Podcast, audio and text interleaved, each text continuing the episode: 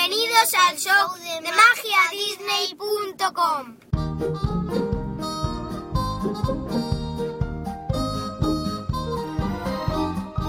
Hola, bienvenido al podcast de magiadisney.com, el programa en español dedicado a los parques de Disney. Mi nombre es Oscar y una vez más seré tu guía en este viaje virtual a Walt Disney World.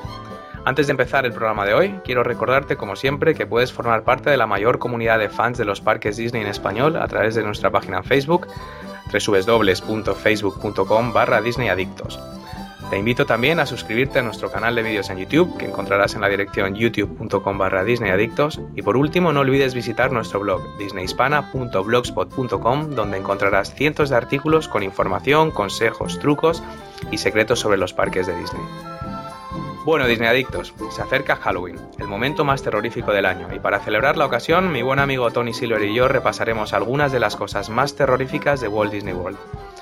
Durante el mes de octubre y hasta la celebración de Halloween el día 31, los parques de Disney se tiñen de tonos anaranjados y las calabazas hábilmente talladas ocupan un lugar destacado en Walt Disney World.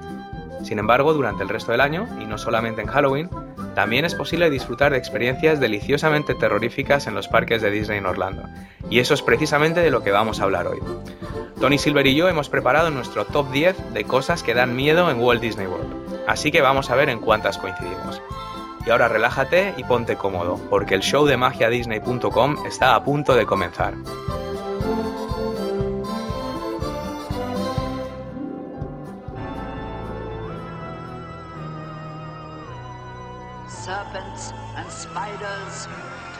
Of a rat. Call in the spirits wherever they're at. When you hear the knell of a requiem bell, Weird glows gleam where the spirits dwell. restless bones, ethereal lies, Rise the spooks of every size. grim grinning ghosts come out to socialize.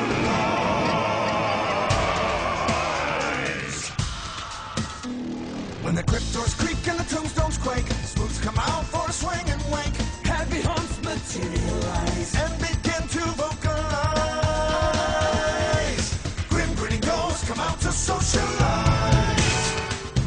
Muy buenas, Tony, ¿cómo estás? Hola, buenos días. Pues bien, ¿Cómo mira, vas? aquí Sí. otro día para grabar otro divertido capítulo de podcast. Hoy estamos aquí en domingo, ¿no? Que es fecha inhabitual para nosotros. No sé cómo, cómo estás tú por ahí, pero aquí está el cielo gris, mucho frío ya. No, hoy, hoy aquí hace sol, Qué suerte. sí, o sea que hoy, hoy está bien.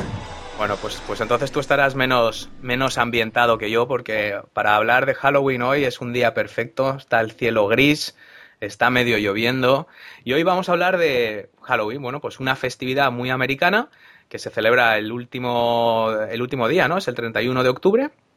Y bueno, durante los últimos años es verdad que ha comenzado a celebrarse mucho más aquí en España y en otros países. ¿Tú eres muy dado, Tony, a esto de celebrar Halloween o te da un poco igual?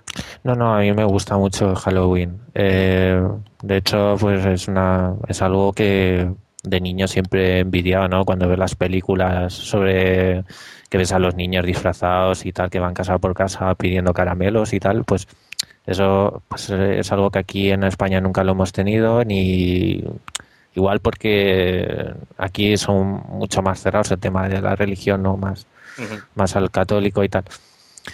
Y Yo- Yo sí. creo que aquí, eh, Tony, en España, cuando descubrieron que en Halloween daban caramelos gr- gratis, tú sabes que aquí en España, cada vez que se, ¿sabes? cuando se da algo gratis, suele, la gente se apunta, ¿no? Hombre, sí, pero luego, sí, y, y- años ya más hacia, más hacia acá, pues ya más, se ha hecho como más famoso, ¿no? La gente ya se disfraza, ¿no? Va, días como, como estos, pues la gente sale por la noche, ya hay fiestas de Halloween, hay festivales de Halloween. Sí, eso es verdad que es muy americano, ¿no? También el tema de los parques temáticos, incluso eh, una cosa que a mí me alucina, y de hecho yo recuerdo cuando vivía en Estados Unidos, pues yo me fui a los ocho años, o sea que debía tener siete, ocho años, igual que aquí los cumpleaños se organizan a veces en el McDonald's o en el Burger King, ¿sabes? Los cumpleaños de los niños. Yo me acuerdo a mí que me invitaron a un cumpleaños en una casa encantada. Y era por estas fechas, era por, por otoño, por cerca de Halloween. Y, mm, y era una casa, bueno, pues era un, alguien que tenía alquilada una, una casa en, en las afu- a las afueras de la ciudad y la tenía tematizada de, de terror. Y era mm, una fiesta, pues tú invitabas a tus amigos y hacías un recorrido por la casa. Y la verdad es que bastante original. Había actores que se disfrazaban y eso ya cada vez se empieza a ver más aquí en España. Sí, sí, y bueno, y los shows que se montan allí con, con el tema de las luces, que de ahí salió la familia Osborne esta, ¿no? Sí, sí, sí, lo de los, lo de los estudios, sí, sí. Bueno, y yo me acuerdo también una cosa muy típica de los colegios americanos, justo por la, por la época de Halloween, te llevan a una granja de calabazas. Era la típica excursión del, del colegio. Mm, eh, Te llevan a un, a, una- a un rancho de estos mm, que son campos de calabazas, campos y campos, y sueles ir en una carroza y te dejan coger y llevarte una. Normalmente se toma luego ahí, se come, se da un paseo por el campo y, y cada uno, cada niño ya se va a su casa con la calabaza para, para luego tallar las figuras en la calabaza y tal. O sea que sí que es una celebración que, que yo tengo muy buenos recuerdos, ¿no? De, de, de esa. Pero la verdad es que yo tengo que confesarte que ahora mm, yo tengo, claro, tengo dos niños, son, son, son mellizos eh, de seis años y les gusta mucho esto de Halloween. Y, eh, a mí lo que no me mola es el día de Halloween, que suele coincidir con viernes o sábado últimamente, y empiezan todos los vecinos a tocar el timbre. Y te voy a hacer una confesión, tío. Yo me encierro en el despacho, pongo la música, cierro las puertas y hago como si no hubiera nadie en casa. Soy así. Pero, pero, o sea, allí, bueno, aquí, aquí eso no se hace, vamos, aquí no.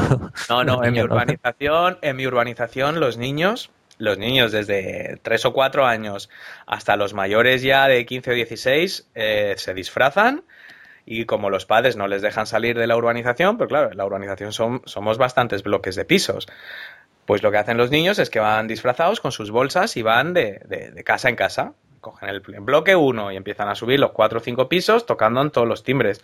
Y a mí me estresa, tío. La verdad, empiezo a oír los timbres y los ascensores, entonces me encierro en el despacho y, y yo no participo de esto, tío. La Ah, verdad. Puedes poner ahí un se- self-service ahí en el Sí, recibidor. sí. Buena idea, yo creo que este año lo, lo voy a hacer. Pero bueno, Tony, mira, vamos a empezar a hablar un poco de esto de Halloween en los parques Disney. A mí me gustaría, antes de empezar con nuestro top 10 de cosas que dan miedo en, Disney World, a mí me gustaría hacer un pequeño resumen para el que no conozca de lo que es la fiesta de Halloween ¿no? de, de- de Disney que se celebra en Magic Kingdom. Entonces, mm, hay un post en el blog recientemente, eh, pero para el que no lo haya leído, pues voy a resumir un poco. Todos los años, en determinadas noches de septiembre y octubre, realmente empiezan muy pronto, y una de las quejas de la gente es que ya a partir de prácticamente del 1 de septiembre ya está con la fiesta de Halloween. Mm, determinadas noches del año, Magic Kingdom tiene su fiesta especial que se llama Mickey's Not So Scary Halloween Party, ¿no? O sea, la fiesta de Halloween no tan terrorífica de Mickey. Es muy distinta a las Halloween Horror Nights que organiza Universal Studios y otros parques de la zona, ¿verdad? Sí. Son, son parques bastante más eh, para adultos y las fiestas de Halloween son tremendas. O sea, este año han hecho una de, de esta de Walking Dead, de la serie esta de zombies, que yo lo he visto en YouTube y me he quedado flipado. O sea, ahí más de uno sale en ambulancia, ¿eh? Y de Silent Hill también. Sí, sí, justo, justo. de- de- de- vamos, que la de Disney es otro rollo. Es, es una fiesta para toda la familia. Eh, la gente también puede ir disfrazada, pero lógicamente mm, las restricciones que pone Disney en cuanto al tipo de disfraces que puedes llevar son bastante considerables. O sea, no creo que puedas ir como un zombie con media cara colgando y sin brazo, ¿no? No, no, y que van aprovechan también, ¿no? Para sacar los personajes estos de Tim Burton, ¿no? De, Sí, de justo. Jack Skeletor y tal. De, eh, sacan, bueno, hay personajes más específicos. De hecho, Haunted Mansion tiene un decorado especial. Main Street USA tiene esa decoración con tonos anaranjados, con las calabazas. Y es una ocasión para ver los personajes de Disney que también aprovechan un poco la fiesta de Halloween para modificar su vestimenta habitual. Y es una buena ocasión para sacarte fotos con, con personajes llevando ropa eh, bastante curiosa porque ellos también van disfrazados, ¿no? No sé si has visto algún vídeo o algo de esto, pero, pero es bastante divertido. Sí, sí, sí. En La, la fiesta de Halloween es al final Magic Kingdom se convierte en un gigantesco escenario de, de trick or treat, ¿no? De esto de truco trato, con 16 puestos repartidos por todo el parque donde puedes ir y te van dando caramelos, ¿no? Eh, la fiesta, digamos, los dos elementos más, más interesantes de la fiesta de Halloween es el desfile, la cabalgata de Boo to You, que tiene una banda sonora súper divertida y comienza con el jinete sin cabeza de la leyenda de Sleepy Hollow paseando por Main Street. No sé si has visto el vídeo de esto, Tony. Sí, sí, que lo he visto, sí. Es impresionante, ¿no? Ponen, ponen la música de, de las Valquirias de Wagner y hay un tío de verdad sin, o sea, no te iba a decir de verdad sin cabeza, no, tiene, tiene cabeza pero no se le ve, está hábilmente camuflada y va pues montando en un caballo negro por todo Main Street con las luces apagadas y la verdad es que se te ponen los pelos de punta, no sé, el vídeo es, es chulísimo. Sí, y luego también el, un vídeo que pusiste ya hace un, un tiempo, ¿no?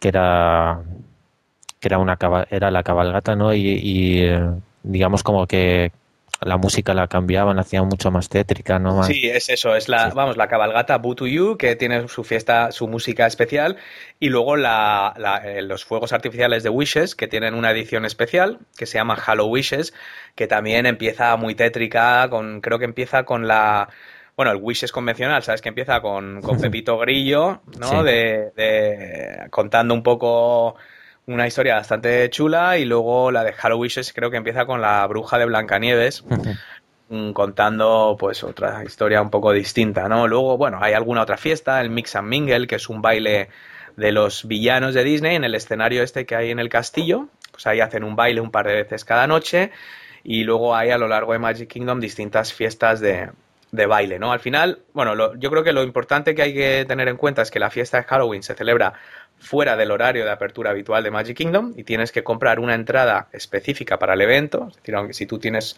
un ticket eh, para Magic Kingdom ese día, no te sirve para la fiesta. Eh, para este año los tickets costaban entre aproximadamente 56 y 69 o 70 dólares para adultos y entre unos 50 y 65 dólares para niños de 3 a 9 años. La diferencia de precio depende de si estaban compradas por adelantado, que es más barato, o eh, si es para el día del evento, o sea, la fiesta el día de Halloween, el mismo 31 de octubre, es más caro el ticket que para la fiesta un día en septiembre, ¿no? Entonces, de ahí el rango de precios. Entonces, bueno, no sé, Tony, ¿tú irías a la fiesta? Yo sí, yo Sí, ¿verdad? vamos, o sea, de cabeza. Sí, ¿verdad? Yo, yo también, ¿no? Nunca he estado. O sea, todo esto es un poco información que he ido recopilando y sobre todo la gente de, de Undercover Tourist que nos escribió un post detallado que ellos estuvieron en la, en la fiesta inaugural de- del Halloween Party este año y nos contaron un poco todas las novedades. Yo creo que debe ser una pasada. Debe Sí. ser una pasada. Sobre todo la fiesta, sobre todo el You, el desfile, la- lo que es la cabalgata y los fuegos artificiales. Debe ser chulo. Mm, Además que es un es una época, bueno, hay digamos que eh, en Disney hay personajes que son bastante complicados de ver, ¿no? Y según la época de año, pues pues hacen su aparición o no. Eh, es una gran oportunidad para ver personajes, pues por ejemplo como eh, los fantasmas de, de Haunted Mansion, ¿no? Es que Sí. suelen suelen sacarlos justamente para esa época, no los puedes ver en ninguna época del año. Sí, Y luego la- hay, hay un... eh, por Frontierland me parece que está Blancanieves con los siete enanitos, eh, que no, no se ven nunca los siete juntos, ¿no? Aparte, o sea, aparte los personajes eh, más tétricos o, o villanos o más, digamos, menos populares, más difíciles de encontrar, también hay algunos otros que no están necesariamente relacionados con Halloween, pero que, que solo salen estos días, ¿no? Sí, sí. Pues a ver si para otro año. Bueno, lo que ya es de profesional absoluto es organizar el viaje para estas fechas, que te coincida con eh, Halloween. Yo no sé, claro, porque ¿cuándo empiezan las decoraciones de Navidad? ¿Empiezan después de Halloween? No, es después de Acción de Gracias, ¿verdad? Sí, empiezan pues a principios de, de diciembre, ¿no? Más o menos. de- no, no, no, yo no sé si era ya inmediatamente después de Halloween o es después de Thanksgiving. Esto hay que mirarlo, porque si se pudieran empalmar las dos cosas, o sea, irte 10 o 12 días y que te coincida al final de Halloween con el principio de Navidad, Bueno, y ya ves, la, ya ves todo. pues sí.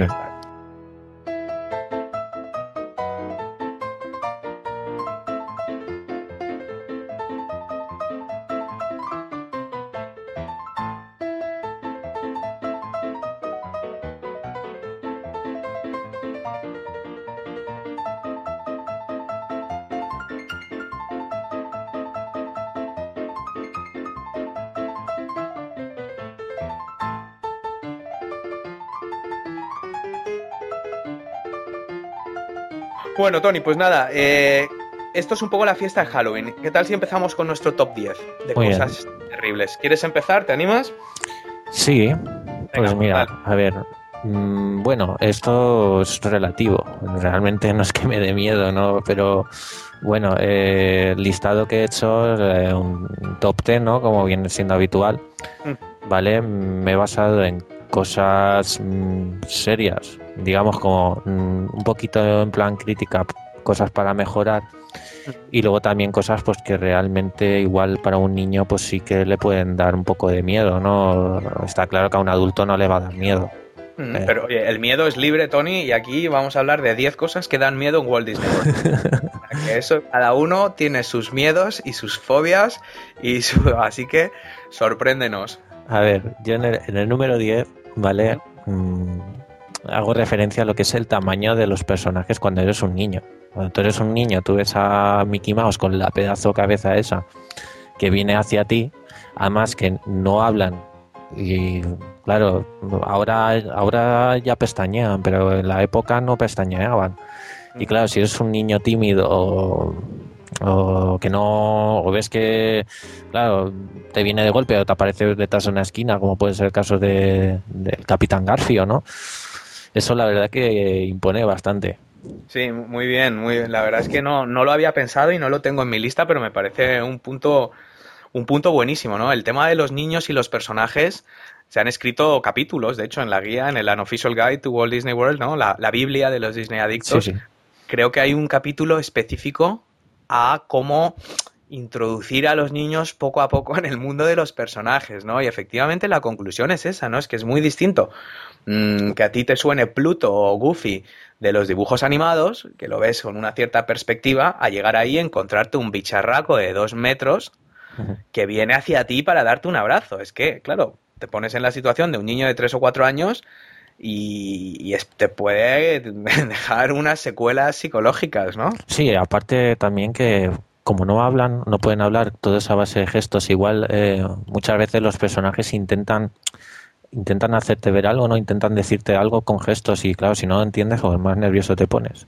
Sí, sí, sí, no, no, aparte, bueno, ahí eh, es una cosa, yo, vamos, no es por ejercer de, de psicólogo, ya, ya no me acuerdo en qué capítulo, en el de, en un episodio del podcast que hablábamos sobre con- consejos para ir a Disney World con niños, ya adelanté que yo no soy un psicólogo infantil, pero hombre, a mí a priori sí que veo a muchos padres que se obsesionan mucho con que el hijo se ponga en la cola para hacerse una foto con Stitch, el niño claramente no quiere. O sea, tú ves al niño y el niño está arrastrándose por el suelo porque no le apetece en ese momento o le da miedo o, o- o le intimida al personaje. Entonces, hombre, no, no le hagáis eso al niño. Si el niño no quiere hacerse una foto con Stitch, pues será por algo, ¿no? No, no, háztela tú, Sí, sí.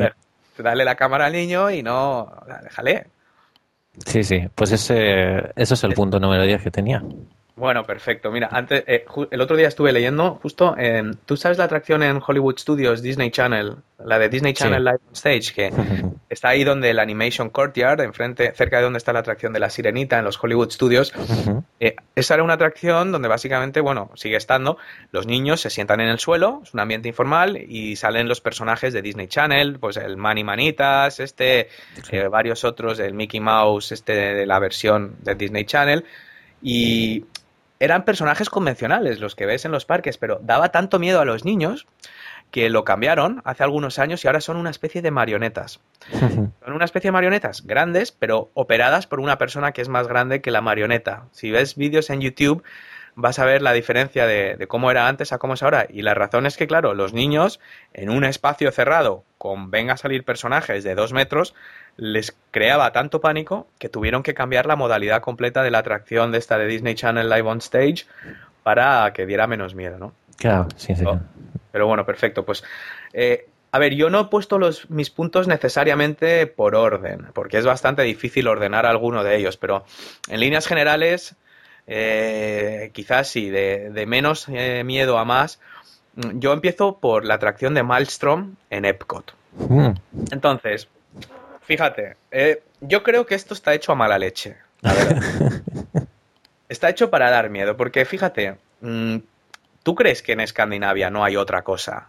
O sea, es decir, es, es que está hecho como... mm, yo creo que hay muchas otras cosas en los países escandinavos, en Noruega en concreto, eh, que, que pueden ilustrar ¿no? la historia. Entonces, podrían haber puesto un gnomo como David el Gnomo, ¿sabes? Así simpático, gracioso, un elfo gracioso que te da, eh, no sé, te da una bolsa de dinero, de monedas de oro, no, pero ponen un troll feo, claramente siniestro, para asustar. Y además, estás a oscuras y además vas de espaldas, con lo cual no sabes muy bien hacia dónde vas, ¿no? Entonces, mira, es la atracción de Maelstrom en el pabellón de Noruega de Epcot, es corta, pero yo insisto que está hecha a mala leche para asustar. Sí, sí, sí, además que eh, creo que te- la tengo en vídeo por ahí. Sí, sí, es verdad, Sí. en tu canal, ¿no? En youtube.com barra Disney. sí, sí. eh, Además, ese, mm, recuerdo, recuerdo el, el trayecto de espaldas que dices, ¿vale? Que es que eh, tú vas de espaldas y vas, estás oyendo la, la voz del elfo, bueno, del troll, ¿vale? La voz del troll, eh, así muy, muy, muy tenebrosa y tal, ¿no? Y claro, a medida que vas yendo hacia, hacia atrás, cada vez la oyes más cerca, ¿no? Porque te vas acercando más al animatronic del troll. Está hecho, ya te digo, porque aparte es un poco como una traición, ¿no? Porque tú vas viendo las otras atracciones de los otros pabellones de World Showcase en Epcot y tienes, a ver, Canadá, que es una película. Mm, Reino Unido no tiene nada. Francia tiene una película. Marruecos no tiene nada. China tiene una película. Japón no tiene nada. Mm, México tiene una atracción súper divertida y colorida con el pato Donald. Sí. Mm, Me dejaré alguna, pero luego ninguna da miedo. O sea, ninguna está hecha así a, a- a mala leche, ¿no? No, no, no, no. no hay nada que te avise de lo que vas a ver. Tú estás viendo, pues, la- el barco vikingo, una exhibición de los vikingos, una iglesia de madera muy, muy bonita, te tomas unos pasteles en el Kringla Bakery y dices, ah, mira, vamos a ver un poco esto de la de, de- de Noruega. Hijo, es, es una traición, es una traición. Sí, sí, la verdad que no lo había pensado, pero bueno, pero sí, puede Aunque ser. fíjate, ya para terminar esta atracción, yo creo que da más miedo todavía, por lo menos para los adultos, el documental de Noruega que hay al final de la atracción. Ah, sí. No, no- no es por menospreciar a los pobres escandinavos. De hecho, dejan las puertas abiertas, o sea, ya te dan la opción de irte. Es lo que te iba a decir, es que mucha gente que se lo conoce ya en cuanto sale de la atracción de, de Maelstrom, directamente pasa por la puerta de entrada y inmediatamente automáticamente se dirige a la salida de, de- de esto, ¿no? Porque es que después de ponerte una atracción con un barquito y la catarata y tal, y vale que tiene los trolls, pero joder, sentarte a ver un documental de las, de las plataformas petrolíferas del Mar del Norte, joder, eso sí que da miedo, eso sí que da miedo, pero bueno. Pues ese es mi, mi, mi número 10, Tony. ¿Qué, Sí, sí. qué más tienes? A ver, yo, el número 9, ¿vale? Es, eh, bueno, eh, pudiera estar también relacionada con Malstone, ¿no? Pero bueno, mm, la caída a oscuras en Splash Mountain, ¿no? Ah. Eh, en Splash Mountain ya, ya lo has comentado otras veces, ¿no? El tema de, de que te estás esperando todo el- en toda la atracción, estás esperando el, el gran flume ese que vas hacia abajo y tal. Eh, a mí mm, realmente las caídas no es que me den, no me dan miedo, ¿no? Pero el hecho de no ver nada y estar en el agua, eh, siempre tienes como le- el movimiento de la barca, aunque vaya por raíles y tal, eh, siempre es un poco como inestable, ¿no? Eh, se mueve de lado al lado, de, de- de vez en cuando si hay una curva pegas en el borde y, y- Mm. y es un poco como un golpecito y tal. Y, y yo siempre tengo la sensación en estas atracciones como que digo, oye, ¿y si, y si, y si vuelca la barca? Que no tiene por qué, ¿no? Pero digo, está, esto... O, o si, o si la que va adelante se ha quedado atrancada, se ha quedado parada, ahí sí que Sí. te metes tú, ahí te pegas una buena leche, porque en Splash Mountain no hay cinturón, me parece, ni barra de seguridad. No, no, claro, digo, Ah, no, algo hay, ¿no? Sí, tiene. Sí, baja una barra y tal, pero bueno, es una, barri- una barra de seguridad y ya está, ¿sabes? Pero digo, sí, sí vuelca la barca eh, y esto está, claro, hay, un, hay una caída, ¿vale? Que es, que es a oscuras, ¿vale? Sí, porque tú no te refieres a la caída principal de Splash Mountain, la, la primera que hay, que no te lo esperas, porque tú estás esperando la caída del final, pero hay otra que es a oscuras eh, a mitad de la atracción. Sí, sí, completamente a oscuras. Y, y claro, o sea, no, no sabes ni cuándo empieza, bueno, sabes cuándo empieza, pero no sabes cuándo acaba, ¿sabes? Y, y eso, la verdad que eh, sí que me da un poquito de, de, de incertidumbre. Mm. Tony, atracción, eh, pregunta de Disney Adicto. ¿Otra, ¿Otra atracción que tengas una caída por agua a oscuras? Sí, Piratas del Caribe. Eh, claro, claro. Bien, bien. Estaba, estaba probando tus reflejos. Muy bien. Yo creo. eh, a ver, yo no había puesto Splash Mountain en mi top 10, pero lo había puesto aquí. Tenía una sección de menciones honoríficas, digamos, que. Y, y tenía Splash Mountain, pero tenía Splash Mountain por la caída final. Y mm, yo, o sea, no sé si esto, esto igual es un poco polémico o conflictivo lo que voy a decir, pero yo creo que la caída de Splash Mountain estropea una atracción que de otra manera, de no tenerla, oye, estaría también muy agradable. Mira, a mí me encanta eh, Frontierland, me encantan los audio animatronics de Splash Mountain, me encanta la canción, de hecho la canción de CPT Duda es la que tenemos de, de- de introducción del podcast.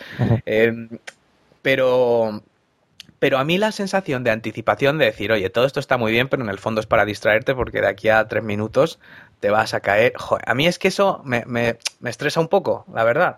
No, no, no me gusta lo de la caída, ¿vale? Que es verdad que no me da especial miedo y no pasa nada y tal, pero joder, ya estar toda la atracción pensando.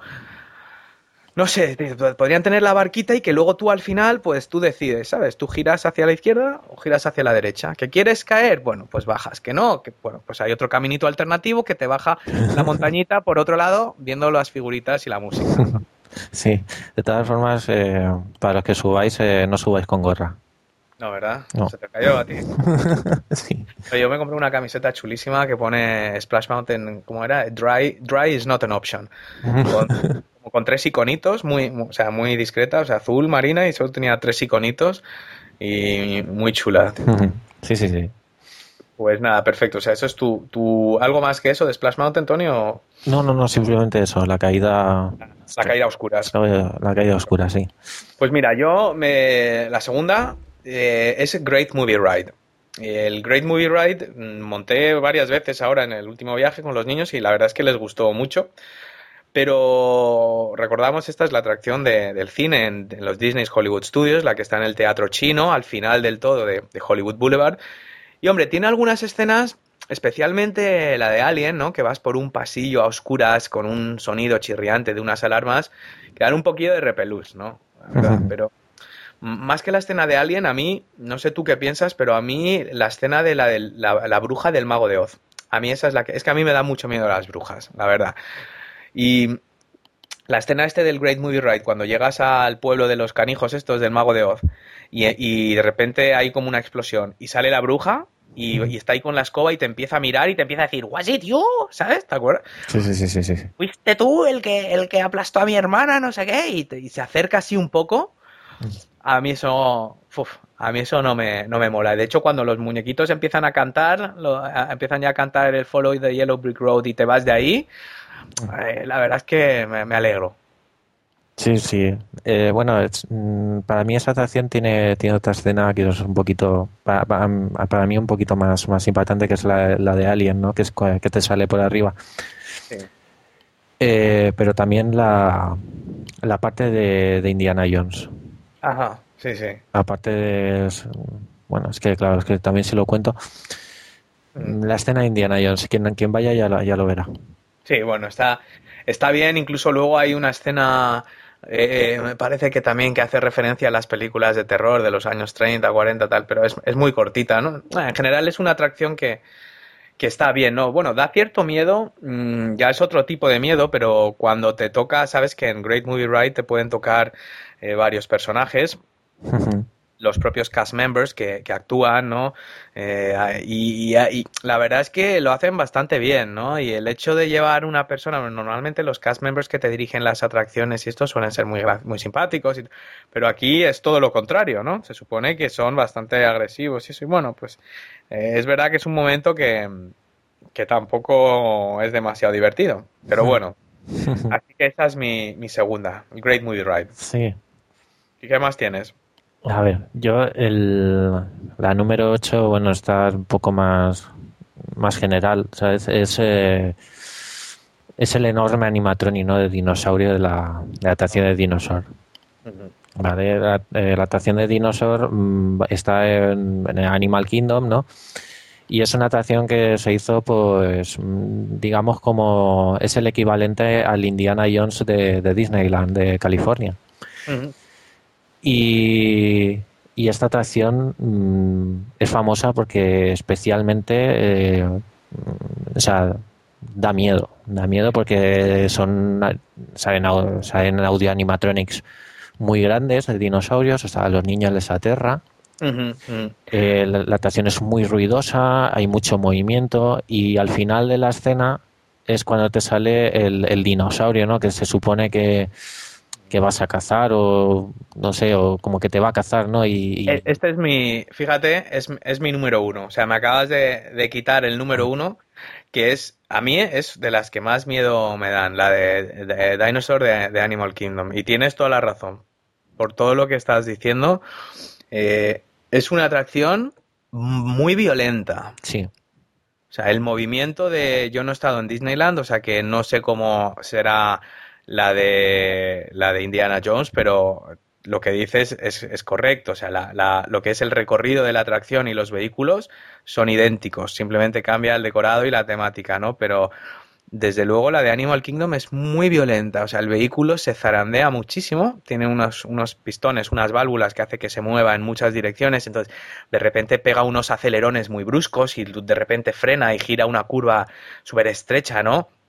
Y luego hay una sensación de, de ansiedad de toda la atracción, ¿no? Porque la idea se supone que, si no recuerdo mal, es el profesor se llama el profesor Grant, me parece, y tú, eh, la historia es que estás en el Dino Institute, ya sabes que estos de Imagineers no dan puntada sin hilo y todo tiene una historia, ¿no? La historia es que tú estás en el instituto de- del doctor Grant y te manda al pasado a recoger un iguanadón, concretamente, ¿no? Una cría de iguanadón para traértela al presente, pero tienes 30 segundos o un minuto o no sé cuánto tiempo tienes Sí. para recogerlo antes de que caiga el meteorito que se supone que extinguió a los dinosaurios, ¿no? Entonces, claro, mm, ves que hay un eh, se está contando hacia atrás y sabes que tienes un tiempo limitado porque va a empezar la lluvia de meteoritos, ¿no? Entonces, a medida que el vehículo se va acercando el tiempo, pues el vehículo va cada vez más rápido, el cielo se empieza como a nublar y empiezan a caer meteoritos, ¿no? Por todos lados.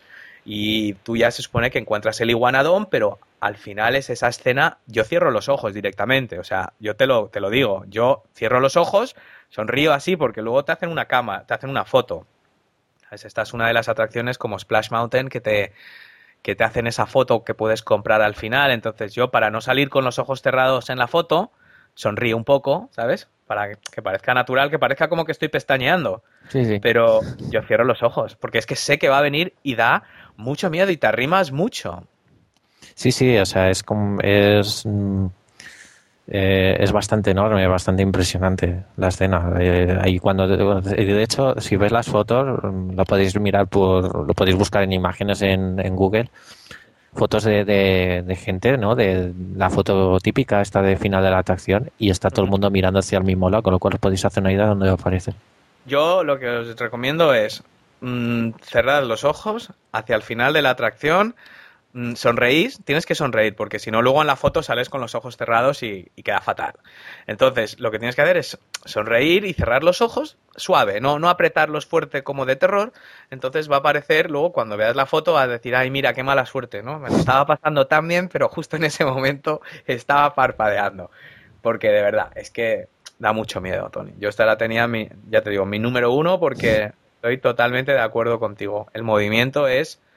Bueno, eh, uno de mis hijos acabó con la pierna chunga porque, mm, claro, le bajamos mucho la barra y del zarandeo, claro, el niño pesa 15 kilos, yo no sé lo que pesa el niño, 12, 14 kilos, no, no pesa mucho más. Y del movimiento contra la barra, o sea, el niño es que iba de un lado a otro del asiento y se pegaba unos meneos contra la barra de sujeción y contra el lateral de la puerta que de verdad salió con, con daño en las rodillas. Así que, nada, esta desde luego da miedo. Sí, que de, que de todas formas es una atracción, pues es muy, es muy conseguida. Sí, sí, no, no, la ambientación está muy bien. Hay gente que no le gusta y eso por, precisamente por eso, ¿no? Porque yo creo que es porque dicen que es a lo mejor innecesariamente violenta, ¿no? En cuanto a... Desde luego está, fíjate que sí que es una atracción que si tienes problemas de espalda o de, o de cuello, de cervicales o de lo que sea, igual que muchas otras atracciones de Disney, a veces los avisos estos que te ponen de que, que no montes si tienes problemas del corazón o problemas de tal, de cual, de vértigo, de no sé cuántos. Mm, Igual algunas son un poco exageradas, ¿no? Pero esta es verdad que como si tienes problemas de espalda, es verdad que ese movimiento tan brusco, esos latigazos continuos que te está dando, probablemente sí que tengas que pensártelo dos veces, ¿no? O sea, te hablo si tienes serios problemas de espalda, ¿no? No. Sí, sí. Bueno, pues a ver, entonces, mm, a ver, mi siguiente mm, es las, los Mad Teacups, las tazas de Magic Kingdom de Alicia en el País de las Maravillas. Sí. Mira, hay muchas otras atracciones que dan vueltas. Eh, Tienes Astro Orbiter de, en, Tomorrowland, tienes las alfombras mágicas de Aladdin en Adventureland, está Dumbo, el nuevo Dumbo de Fantasyland, pero yo creo que los Mad Teacups es especialmente chungo. Yo personalmente no entiendo cómo alguien puede considerar esto una diversión. Te lo juro que no lo entiendo. O sea, yo no entiendo, yo me pongo en el borde y observo a la gente y veo los niños girando porque, ¿sabes? Las tazas tienen un, un volante en el centro y cuanto más gires el volante, más rápido van a girar tus tazas. Entonces, siempre veo lo mismo. Veo unos padres blancos, con la cara blanca ya. O sea, blanca tirando ya a verde. Y un, un niño o una niña repelentes en el centro girar. Sí, con cara de psicótico. ¿Sabes lo que te quiero decir? Como diciendo, a ver si soy capaz de desencajar la taza de, de, de- de los raíles y sale volando, no sé qué pretende hacer. Pero suele ser la típica niña repelentita así, con pecas, pelirrojas, sin, sin ánimo de ofender a nadie. Pero, ¿sabes? Como ve que los padres ya se están poniendo verdes y están a punto de, de, de- de echar a la comida y el desayuno y la cena del día anterior, y la, y la niña repelente y el niño siguen ahí dándole, dándole, dándole a la rueda, ¿no? Entonces, a mí esto me da miedo, Tony. Sí, esta es una, estas son unas atracciones que, que, que menos me, me- las que menos me he subido precisamente por eso, porque no sé, o sea, es que claro, Es Yo de pequeño montaba, yo no recuerdo que me mareaba, pero a ver, a mí me marea hasta el, eh, hasta el carrusel de Cinderella. O sea, a mí el tema del movimiento circular me marea y no me gusta porque es que no, no me siento bien. Entonces, esto es como, es como, mm, de verdad, es como masoquista. O sea, es como cuando ves los documentales estos de los pilotos de la NASA que se entrenan en un, en una, en un simulador dando vueltas hasta que, hasta que pierden el conocimiento. Sea, Entiendo que eso es su trabajo, pero hacerlo por gusto es como salir al jardín y ponerte a dar vueltas hasta que te caes. No sé, no. Yo no lo asocio esto con una atracción. pues sí, pues sí que es, eh, sí que es una, un motivo. Yo esto me da miedo, no me gusta y los Mad Teacups yo los veo desde fuera. Intento hacer una foto, ¿sabes? De estas fotos mm, muy artística que dejas el obturador abierto mucho tiempo, ¿sabes? Para que parezca que dé ese movimiento de giro, ¿sabes lo que te digo?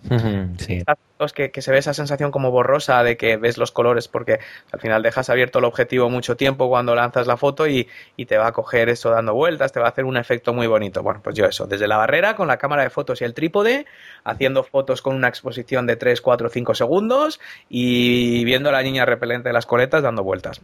Ya. sí. Pues.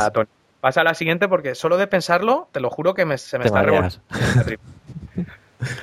Pues a ver, yo, a ver, el siguiente, bueno, eh, número 7, mi número 7 es... eh, Número, es tu número 8 ya, yo creo, ¿no? Porque has hecho no, no, es, es el Claro. 7. He hecho el... el he hecho Ah, el... sí. Vale, vale, perdón. es, eh, mi número 7 es el picotazo en la espalda de It's to be a Bug. Ajá. También esto es en Animal Kingdom, es la atracción que está dentro del árbol de la vida. Es una atracción que a mí, a mí las atracciones estas tipo tipo Fantasmic, eh, It's Talk to be a Bug, eh, este tipo de atracciones a mí me gustan mucho. Me Dices gustan- Filar Magic, ¿no? Ay, sí, eso, Filar Magic, perdón. Me, me gustan mucho, me gusta mucho este tipo de atracción y, y me, me relajo bastante viéndolas porque me río mucho, ¿sabes? Son atracciones, un cine en 3D, tal. Pero esta atracción tiene, eh, tiene una peculiaridad que es... eh, interactúa más que ninguna, ¿no? Con lo que es eh, lo- los elementos físicos. ¿vale? Con, con- con la gente que está en el sentada y eso. Eh, hay un momento en el cual la, la abeja, ¿sabes? Como que se enfada, ¿no? Y te, y te pica, ¿no? Y ese picotazo, ¿vale? Eh, por lo visto, eh, te pinchan por detrás con del asiento, te pinchan por detrás con, con un palo que sale así. Ujú. Eh, yo esta, esto, este punto lo he puesto porque yo no me acordaba la última vez, ¿vale? Que estuve y me hizo daño. Sí. me hizo daño físico que dije que me, me molestó. O sea, no me, no me gustó el, el, el, el momento en el que te pica y tal. Porque aunque te lo hagan en plan como para asustarte, como para, ¿sabes? Mm. Considero que sale demasiado fuerte, hace daño. Yo, si te, si te digo la verdad, no recuerdo el momento del picotazo Sí, expresamente. O sea, me acuerdo que había muchas cosas. Y es verdad que es una atracción que suele ser de las que más miedo da a los niños, ¿no? Porque es una atracción que aparte, claro, Filar Magic, pues es, eh, son los personajes de Disney, es el Pato Donald. mm, No, es lo mismo, ¿no? Eh, aquí son bichos, son bichos, son arañas, son mosquitos, son cosas que ya de por sí dan un poco de asquete. Entonces, Sí, aquí la, la atracción básicamente lo que te quieren hacer, bueno, el, el objetivo es un poco concienciar, ¿no? Con que los insectos pues también son animales simpáticos y tal y que cual. Y hay un momento en que sale la, sale como una abeja, una avispa, no, no, no sé lo que es. sí. Y entonces, digamos como que dice, ahora vais a sentir lo que es que te pique de verdad, no sé qué, no sé más. Entonces hace Mm. como el, el, el efecto Sí. y por detrás notas la, una punzada de que es un, yo como un palito que sale de- del asiento y te, y te pega en la espalda. Yo creo que aquí al final la gente sale concienciada de, odi- de odiar más todavía a los insectos. Porque, entre eso, luego la música, el, el volumen es muy alto. Mm, salen también cosas luego por los pies, salen olores bastante desagradables. Sale un escarabajo de estos peloteros. Eh, Es, es, es una pena porque a mí me parece, me encanta el pre-show, me encanta la idea de meterte debajo del árbol. Mm, Antes de entrar en el teatro, fíjate en los pósters que hay, que son pósters de. son películas conocidas, pero recreadas como con insectos, ¿no? Tanto el título como el cartel de la Sí. película. Luego, la música de fondo en el pre-show son canciones también conocidas de Disney, pero interpretadas como con ruiditos como si fueran mosquitos, insectos, ¿no? Grillos y, y- y el zumbido y me gusta mucho y la película está bien y el 3D está bien y el teatro es muy bonito. El teatro tiene algunas, algunos detalles, lo que es la estructura física del teatro por dentro, está muy bien, pero es verdad también como que está hecho, joder, pues un poco como con mala idea también, ¿no? Sí, pero es, mm, es que ese elemento realmente me hizo daño. Porque Ya, claro, ya, tú ya. estás totalmente relajado, estás con la espada totalmente apoyada en, en el respaldo. Entonces, Sí, claro, Te da, te da ahí en un sitio. Yo, yo recuerdo de las películas de las de 3D, la- yo creo que la primera que hicieron, y a mí, la verdad es que tam- me daba bastante asco, era la de cariño encogido, cariño agrandado a los niños. ¿Te acuerdas? Que Sí, sí, estuvo, estuvo en Epcot, de hecho, y luego creo que estuvo en los Hollywood Studios, y había un par de escenas, había una escena de una cobra. Que, Sí. que salía atacando y luego una escena, lo, lo cuento porque ya la atracción ya no está, Mm, y había una atracción de los ratones, ¿no? Que se escapaban unos ratones y, y, nota- y empezaban a empezabas a notar por los pies, ¿no? O sea, era un, era un terror psicológico que estaba bastante más eh, logrado, pero que también daba miedo, ¿no? Eh, yo creo que esto del 3D hay que tener cuidado, porque puede ser muy bonito, tipo Muppets o, o tipo Filar Magic, que está genial, pero si no, también es verdad que para niños y eso, joder, pues puede ser un poco molesto. sí, sí, pero bueno, eso para los que vayáis ahora, mm, acordaos de, de este punto para cuando subáis y si ve, en el momento que veáis que aparecen las abejas, pues con que os inclinéis un poquito hacia adelante no os apoyéis totalmente porque os, os hará un poco de daño. Yo tengo, mm, bueno, aparte de, de esta, de, eh, yo la, la siguiente que iba a comentar, mm, bueno, Antonio, antes de, ¿tú quieres decir algo más de esta? De- No, no, no, simplemente eso. Vale, vale. Pues yo voy a hablar de la de Stitch's Great Escape en Magic Kingdom. Y es una atracción bastante polémica, ¿no? Es una atracción, no tiene nada que ver con su predecesor, que era una atracción que se llamaba Alien Encounter, pero la temática es muy parecida y yo creo que, bueno, a mucha gente le puede hacer sentir bastante incómodo, ¿no?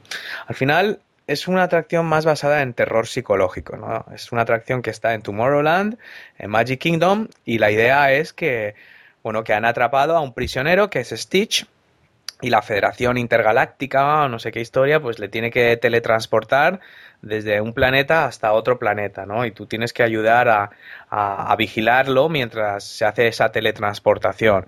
Se supone que en un momento dado eh, se rompe la máquina, Stitch eh, destroza la máquina de teletransportación y empieza a pasearse por el auditorio. Es un auditorio donde está toda la gente sentada en círculo alrededor de una especie de cápsula de cristal donde está Stitch dentro Eh, y, el teatro está completamente a oscuras y las personas están amarradas a los asientos, pero con, con unos arneses como los que se utilizan en Rock and Roller Coaster de Aerosmith. O sea, es- no hay ninguna otra atracción, yo creo. Bueno, está la de mm, la de Mission Space también, de estas que te sujete por los hombros, ¿no? Entonces, claro, estás sentado, no te puedes mover, todas las luces están apagadas, hay un sonido estéreo, pero apagadas, apagadas, es que no se ve absolutamente nada, no ves a la persona que tienes al lado. Y, y hay un sistema de audio espectacular, porque claro, los propios asientos tienen dos altavoces y al final es un terror psicológico puramente a, a través del sonido y a través de distintos estímulos físicos te da esa sensación de que Stitch anda suelto en la sala y tu cabeza hace el resto, ¿no? Sí. Entonces, mm, se oyen algunas risitas nerviosas del público, pero en general vas a oír a niños llorando y a gente que realmente lo pasa mal, ¿no? Porque es un terror muy psicológico.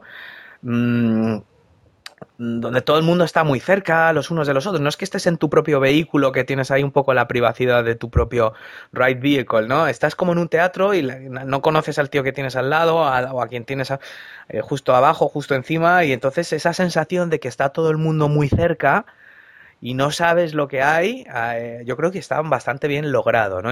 No sé tú cómo lo ves, ¿qué te parece a ti esta Sí, atracción? ade- además que, que el Stitch que aparece en la cápsula eh, está hecho de, de, vamos, de medidas desproporcionadas, o sea, es enorme el Sí, es- que hay dentro, con lo cual ya cuando se apagan las luces te, ima- te, te imaginas a ese bicho enorme como te está acechando, ¿no? Por los lados y tal, porque realmente es como un surround ahí muy Muy logrado. muy logrado que, que lo oyes por la derecha, lo oyes por la izquierda, eh, te susurra, eh, ¿sabes? Oyes explosiones. Sí, sí, la verdad que es una atracción que, que Sí, sobre todo los niños lo pasan fatal ahí. Los arneses se mueven. Sí, O sea, los arneses se, se supone que Stitch va saltando por encima de las cabezas de la gente. Entonces, claro, vas oyendo cómo se sincroniza el, el sonido, que lo tienes pegado, porque claro, es esto, es lo que contaba antes, los altavoces están pegados al respaldo del asiento y la cabeza va como encajada. Mm, Entonces, claro, notas cómo se bajan los arneses, se bajan justo en el momento en el que se supone que Stitch está pasando justo al lado y, y hace ese efecto. Eh, tremendo, sí, sí, es, es interesante. Sí, el, el, el audio animatronic de Stitch es uno de los más sofisticados jamás creados. O sea, que estuve leyendo hace poco, es, es muy sofisticado, es muy realista y como tú dices, es muy grande. Sí, sí, es muy, es muy grande. Bueno, fenomenal, Tony, ¿cuál, es, cuál más tienes? Yo, mira, mi número 6 es otra, bueno, esta es típica y esta, esta la tienes seguro, obviamente, que es eh, Snow White Scare Adventures. Sí, sí, sí. sí. Eh, bueno, esto era cuando, cuando era niño, ¿no? Yo, mira, yo tuve una sensación, bueno, yo, como ya te he comentado otras veces, yo mi primera experiencia Disney mm, fue en fue Disneyland París. Eh, la, la, la sensación que tú tuviste con Snow White, yo la tuve con, con con la de Pinocho que hay Sí. en Disneyland París, que te sale en vez de ser la, la bruja, era, es la cuando sale la ballena, ¿no? La ballena, sí. La ballena enorme que, que te va a comer. Pero sí, la verdad que es una atracción que, que destaca por eso, ¿no? Es famosa por, por el tema de la, la escena de la bruja cuando se da la vuelta en el espejo. Sí, sí, sí. Yo creo que la, la bruja de Blancanieves ya de por sí es uno de los personajes más siniestros creados por Disney, pero es increíble cómo sigue dando miedo, ¿no? Yo es el recuerdo más, más terrorífico que tengo de los parques Disney, o sea, no, no algo que me traumatizara ni nada, pero algo que realmente daba miedo, ¿no? Yo, yo tendría, no sé, 6, 7 años y yo me acuerdo subirme en la atracción muy ilusionado para ver a Blancanieves, ¿no? Los enanitos y tal, pero enseguida yo creo que me, ya te das cuenta de que algo va mal, ¿no? Mm, Blancanieves no estaba, claro, Blancanieves no salía en la atracción. La, idea de la atracción inicial es que tú estabas viendo la atracción desde su punto de vista. Entonces Blancanieves no salía. Entonces lo único que veía Blancanieves es pues lo que veía Blancanieves, pues la bruja que venía, la bruja que la envenenaba, la bruja que se sube de la montaña, el bosque, los personajes del bosque. Entonces, claro, esto fue muy polémico. Yo creo que traumatizó a millones de niños de mi generación, tanto que en, el, me parece que fue en 1994, cambiaron el nombre de la atracción para llamarla Snow White's Scary Adventures, o sea, las aventuras terroríficas de, de Snow White, para que la gente no pensara que era un paseo, porque claro, en, en Fantasyland, pues tú tenías es- las atracciones, pues Peter Pan, It's a Small World, la de Mr. Toad en esa época. Eran todas atracciones, bueno, más o menos simpáticas, ¿no? Pero claro, aquí tuvieron que ponerle el scary en el nombre. Y ya Blancanieves ya aparecía. O sea, en esa restauración de la atracción empezaron a meter a, la propia Blancanieves, pero el daño ya estaba hecho. Yo si hubiera sido Disney, yo hubiera repartido tarjetas de psicoterapeutas a la salida de la atracción porque porque porque bueno, da, da miedo, ¿eh? da, da bastante miedo. Sí, esta sabía yo que, que tenía mucho que decir sobre esta. Yo, junto con Dinosaur, es esa. Gracias a Dios, la atracción ya ha terminado. O sea, ya la han Sí. cerrado. De hecho, para- me, de hecho, me subí yo. mm, yo me subí y al día siguiente era cuando la cerraban. Ah, qué bien, no sé, que ya te quedaste ya con el recuerdo de la bruja. Sí, sí. tenerlo reciente. Hombre, vamos a ver qué papel tiene la bruja en, el- en la nueva montaña rusa de los enanitos, ¿no? Porque como parte de la expansión de Fantasyland eh, es- va a haber una montaña rusa de los, de los siete enanitos y de Blancanieves. sí. Lo que no sabemos y seguramente la bruja va a tener un rol ahí, no nos engañemos. Bueno, y de, de todas formas, esta, esta atracción también, la puede, la- también se puede disfrutar en Disneyland París y, y en California, ¿no? Creo que también está, ¿no? Sí, me parece que también está. Pinocho también está en California. No, no sé, esta no estoy seguro, pero supongo que sí, porque es una de las, de las auténticas, de las iniciales. Mm, ¿Alguna más, Tony? Eh, una, una pregunta. Es que yo tengo una cosa relacionada con esto. ¿Tú tienes alguna otra bruja? Welcome, my friends, to the most spirited season of them all.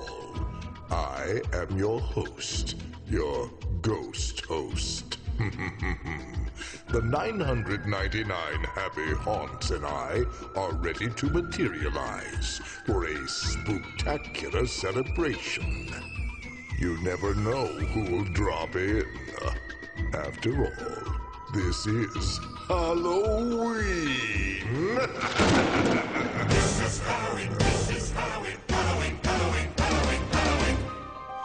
Boys and girls of every age, wouldn't you like to see something strange? Come with us and you will see. It's our world of Halloween. Oh, this is Halloween, this is Halloween. Pumpkins scream in the dead of night. This is Halloween, everybody make a scene. Trick or treat till the neighbor's gonna die of fright. ¿Alguna otra bruja? Sí, ¿en tu lista? O, o es que si no es para aprovechar. No, no, no, no. Pues yo fíjate otra que tenía que no me lo había apuntado inicialmente, pero el otro día estaba revisando esto para el programa. La brújula Úrsula en la sirenita. Ah, en los, en los Hollywood Studios, en el Voyage of the Little Mermaid, que es una especie de actuación de teatro que canta una actriz y va- canta en, en vivo y lo que hace es que proyectan algunas escenas de la película La Sirenita y lo mezclan con una serie de, de especies de marionetas y con actores reales. Y la brújula Úrsula da bastante miedillo también, ¿eh? Ahí es bastante así siniestra y con la voz que también resuena por todo el teatro y siempre hay algún niño que pega el grito, ¿eh? sí. Además es muy grande, muy grande también. Sí, sí, es muy grande, así gordota, así bastante fea.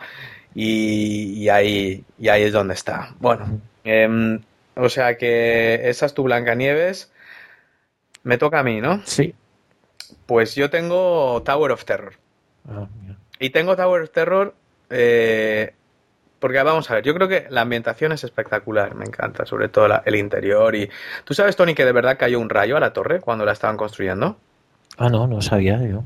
Es, es cierto, es cierto esto. Lo he leído yo ya en varios sitios, lo he contrastado con fuentes eh, originales de Disney y de hecho con un documental que, que hicieron sobre la construcción de Tower of Terror y realmente impactó un rayo sobre la torre cuando estaban construyendo y de hecho y luego la primera vez que probaron los ascensores, o sea, los ascensores caían con tal fuerza que claro, comprimían todo el aire, ¿no? En el momento en el que tú pones a caer algo muy rápido dentro de un sitio donde no hay aire, claro, el aire que desplaza el ascensor hacia abajo y reventó las paredes del, del hueco del ascensor. Tuvieron que hacer unos agujeros para, para que se saliera el aire, ¿no? De todas formas, mm, a mí mm, no sé si da más miedo lo que es la ambientación o lo que es la anticipación de, de la caída, ¿no? Yo estoy seguro que mucha gente que va a los Hollywood Studios ve el Tower of Terror ya desde el autobús y se alegra un montón, pero yo lo primero que pienso es, joder, no sé si voy a montar en Tower of Terror y ya me crea un poco esa sensación de, de, angustia de no sé si voy a montar, si no voy a montar. Me encantan los decorados, me encantaría poder darme oye, un paseíto tranquilo por los decorados, ver todos los detalles, ver todos los hidden mickeys que hay en, en la entrada. Hay un montón de detalles, hay una partitura de música y si miras la música, el título de la partitura pues es bastante representativa también de Disney. Me encanta, pero es que yo ya eso no lo puedo disfrutar porque ya estoy pensando en si me va a dar un infarto o no en la caída. Entonces, para mí da miedo por eso. No sé, tú, supongo que tenías Tower of Terror en tu lista. No, no, no la tenía. Es una atracción que me encanta. Es como es, eh, es como Haunted Mansion. No, no me da miedo. Sí que es verdad que lo que es la, la, la anticipación a la caída, ¿no? Cuando estás avanzando hacia el ascensor real, ¿no? Donde ocurrió el, eh, el desastre, ¿no? El rayo, ¿no? Y, y en ese momento que, que dice Welcome to the Twilight Zone y ya se queda todo en silencio y ya directamente ya subes de golpe, ¿no? Eso mm, sí que puede ser lo que más lo que más impresión dé, ¿no? Y, pero por lo que lo general la atracción no, no me da miedo, no A diferencia de Haunted Mansion que has comentado, Haunted Mansion yo lo disfruto muchísimo porque sé que es una atracción que no pasa nada. O sea, es decir, puedes fijarte en cada detalle y cada vez vas a ver algo nuevo y divertido porque en eso consiste la atracción. Pero aquí yo es que no puedo disfrutar porque sé que luego es como un poco es un poco como Splash Mountain, o sea, no por mucho que te estés fijando en los detalles, es muy difícil quitarte la cabeza que dentro de un rato te vas a caer desde un piso 12 o 13 o lo que sea. Y a mí me pasa lo mismo con, con esta, ¿no? Y sí que monto y, y me gusta, pero ya te digo, me, me encanta la ambientación, me encanta todo el backstory, o sea, toda la historia que han creado alrededor de la atracción. Pero no me gusta la caída. Es que no me gusta, tío. Todo lo demás me encanta. Me encanta cuando el ascensor sale. He visto un documental espectacular de cómo sale el ascensor de, del hueco. Porque claro, el ascensor sale. O sea, el hueco en el que tú viajas sale y luego se mete en otro hueco que es el que cae. O sea, tecnológicamente es impresionante. sí. Y pero ya está, o sea, yo aquí lo mismo, yo haría dos versiones, uno para ver los decorados y otro para hacer la calle. Pero bueno, esta, esta es la mía, Tony. ¿Qué más? Pues yo tienes? tengo, mira, yo como número 5, Ujú. ¿vale? Eh, el aire acondicionado los autobuses. Oh, muy bueno, sí. El aire acondicionado los autobuses de Disney, da igual que sea en verano, o- bueno, yo es que está en verano. Pero por lo que he oído es eh, cualquier época del año.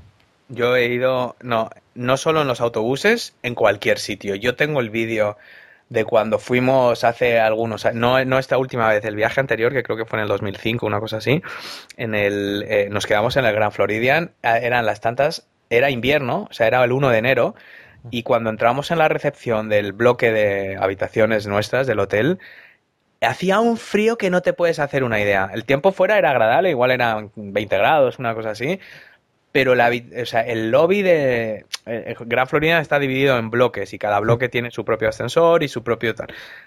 El, el- o sea, el frío que entraba, porque estaba el aire acondicionado a todo gas, o sea, era de coña. El 1 de enero, no era verano, ¿eh? No hacía calor. O sea, Sí, sí. Y, eh, pero bueno, es, es, un- es una auténtica pesadilla cuando te subes al autobús y, y, estás pasando un frío brutal. Además que normalmente, eh, sí, cuando, cuando si te vuelves del parque al mediodía, ¿sabes? De, al mediodía ya hace bastante calor. Y vamos, lo- primer- los primeros dos minutos dentro del autobús, pues, eh, pues sí, estás bien, ¿no? Y lo agradeces y todo, pero llega un momento que es que re- realmente te congela, o sea, es que realmente acabas con los brazos cruzados y, Sí. y pensando en, en, en cuánto, cuánto falta, ¿no? Para... Yo fíjate que los autobuses, yo no tenía tanto recuerdo en los autobuses, mm, pero sí, desde luego, en, en restaurantes y en, y en shows, en atracciones y en tiendas. O sea, la sensación de entrar en una tienda o en un restaurante y estar el aire que te tienes que poner un forro polar. O sea, yo me acuerdo en invierno, claro, llevábamos un forro polar porque venías de España en enero, las veces que hemos ido en Navidad y eso, y, y hace mucho frío. Entonces, hombre, el abrigo te lo dejas, pero pero por la mañana sí que entonces el forro polar está bien porque lo, lo pones te lo quitas te da calor pero transpira y tal y de tener que ponerte el forro polar o sea no necesitarlo en la calle en enero y necesitarlo en los restaurantes es una locura Sí, y luego sí. ellos pero ellos van en pantalón corto y con tirantes Sí, es algo que no, no, no llego a entender. O sea, no. vamos a ver, lo que yo no llego a entender es que en general nadie se queja. Porque yo nunca he visto a nadie quejarse sobre eso. Pero yo, yo, yo estaba, pero vamos, pero bueno, yo y, como- y todo el mundo. hielo, es como el hielo que echan en las bebidas también, ¿eh? O sea, es- yo creo que es un tema ya de, de costumbre y de hecho si tú escuchas, yo escucho bastantes podcasts de estos americanos, de Disney y tal, y siempre para ellos una buena atracción es una atracción que tenga el aire acondicionado a tope. O sea, para ellos es una es uno de los de los de los pluses de una atracción, ¿no? Es decir, por ejemplo, eh, Sounds Dangerous, que es una era un coñazo de atracción de los Hollywood Studios que ya la han cerrado. Decían, bueno, esta atracción no merece la pena, es un desastre, eh, está fatal lograda, el actor protagonista no lo conoce nadie, pero tiene el aire acondicionado a tope. Y era como un plus, o sea, y veías la tabla de negativos y positivos y el plus es el aire acondicionado a tope. Eh, lo mismo con Carrusel of Progress y atracciones así. Dice, no, bueno, es una atracción que puede aburrir a algunos y tal, pero, pero oye, está a oscuras y el aire acondicionado está a tope. Entonces, joder. No, no, Sí. yo ahí estoy contigo, sí, sí, tremendo. Pues ese era mi número 5. Pues mira, yo también voy a hacer algo así de, de estilo más psicológico, mm, que no es una atracción en sí, sino cosa. A mí, ¿sabes lo que me, a mí me aterra que te saquen de voluntario en las atracciones? Yo, yo soy bastante introvertido, parece, parece mentira porque con los vídeos y los audios y tal, pero a mí el, el tema de mm, estar tan tranquilo para ver una atracción y que te saquen de voluntario me pone de los nervios, me da muchísima vergüenza y no, o sea, yo no voy para ser el protagonista del show, yo voy a verlo. Entonces, yo tengo aquí, hay dos, dos atracciones, una es Backlot, el Backlot Tour y otra es Indiana Jones, que son atracciones que yo sé de antemano que sacan voluntarios. Y entonces yo, hasta el momento en el que no han sacado los voluntarios, yo no me quedo tranquilo. Ya cuando ya los han sacado y ya sé que ya empieza la, la atracción y que yo no tengo que hacer nada, genial. Mm, Mi hermano, que es un poco desgraciado, siempre cuando piden voluntarios se sienta al lado mío y lo que hace es que me coge la mano y me la levanta ¿no? y empieza a hacer ruido para, para llamar la atención, ¿no? Eh, tenemos en un vídeo muy gracioso una, en un momento, esto no es solo atracciones, también hay de estos espectáculos callejeros que son muy dados a coger voluntarios en los Hollywood Studios que Sí. van por la calle. Eh, y esto fue en Magic Kingdom, en Frontierland, que había como un grupo de, de gente del oeste bailando bailes de estos de- del oeste, con la música country y tal. Y directamente, pues se formó un corrillo alrededor y ellos iban pidiendo voluntarios, a ver, ¿quién quiere salir a bailar? Y el capullo de mi hermano, como me cogía la mano, here, here, aquí tenemos un voluntario. Y me tuve que ir, tío, me, me fui, o sea, me di la vuelta y me fui directamente. Me hizo lo mismo en Main Street USA, que estaban los Dapper Dance estos cantando villancicos y también pedían gente para cantar y mi hermano, joder, me sacó, yo no me di cuenta, pero yo estaba viendo un escaparate o algo y también me empezó a me empezó a sacar. Eh, a mí eso no me mola, no me gusta nada, no me gusta nada, me da miedo. Y fíjate, otra cosa relacionada, las atracciones que te hacen como que tienes que, que gritar, ¿sabes lo que te digo? Sí. Como, oye, tenéis que hacer, pues este lado del, este- del público tiene que hacer, bu, y este lado tiene que hacer, va. Y a mí eso, mira, no, esto para los niños de 6 años, tío. A mí, a mí no me hagas hacer bu y bad, ¿sabes? Yo quiero ver el espectáculo y no quiero estar pendiente de que cada vez que pase no sé qué tienes que decir. No me acuerdo ahora concretamente qué, atracción hay, pero pero sí que hay algunas que hacen a, pues esta parte del público tiene que hacer este ruido y esta parte del público tiene que hacer esta otra cosa. Yo, lo que yo llamo atracciones con elementos interactivos, a mí no me gusta, me da miedo también. Pues nada, vamos a montar una campaña. Pues si alguna vez hacemos una quedada en, en Disney World, todos los foreros, para de- vamos a montar una campaña para sacar a Oscar. Tío. Yo he pensado ya para vencer esto, cualquier psicoterapeuta me diría que la próxima vez tengo que salir en, En todos. American Idol. Participar, llevarme preparada alguna canción de estas absurdas y salir a concursar en American Idol. Ya, yo creo que ya con eso lo supero. Bueno, American Idol, como te puedes imaginar, ni, ni, ni me acerco al teatro. Por si acaso, ¿sabes? No tengan concursantes ese día y tú que pasas por ahí te digas, no, tú tienes, tú tienes pinta. Bueno, tú, tú has participado, Tony. Tú eres cantante, macho. No, no participa. Bueno, pero de todas formas es que el tema de American Idol, la atracción mm, es un poco exclusiva para la gente de allí.